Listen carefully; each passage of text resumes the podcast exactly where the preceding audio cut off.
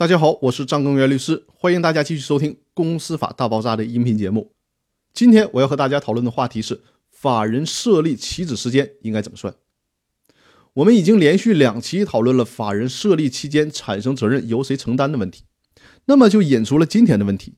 所谓法人设立，它的整个过程是从什么时间开始，从什么时间结束呢？那我今天就和大家来讨论一下。先来说说法人设立的开始时间。有关法人设立的开始时间有不同的说法。第一种说法认为，从法人的章程订立开始起算，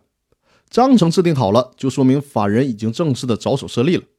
第二种说法认为，从认购股份开始计算，哪怕仅认购了一股，也算是法人开始设立了。第三种说法认为，从法人的名称预先核准开始起算法人设立的时间。第四种说法认为，从法人签订设立协议的时间开始起算。那这么多种说法，我们应该听谁的呀？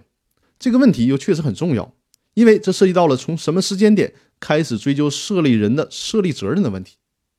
我们还是以最高人民法院的观点为准吧。最高法院认为呢，应当按照公司章程制定这一天开始起算法人设立的时间。最高法院的理由是，既然大家都已经开始共同的坐下来商议章程，并且形成了章程，就说明大家已经有决心干这件事了。而且也已经形成了一个组织架构，所以说从章程制定完成开始起算法人设立的时间，从这个时候起一直到公司设立成功之前的这段时间都属于公司设立时间。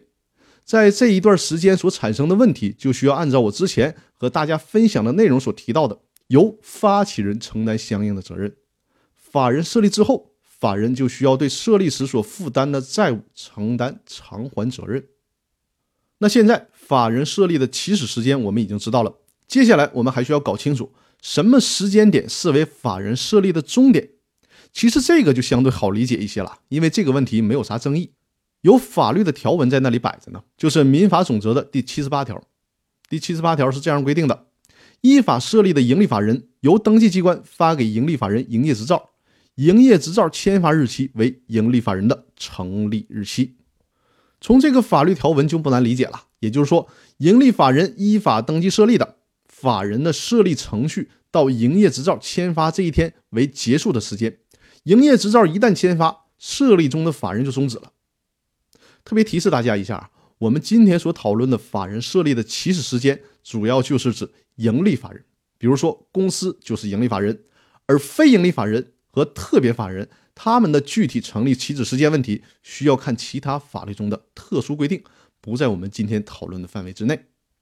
那好，我们今天的内容就分享到这里，我们明天继续。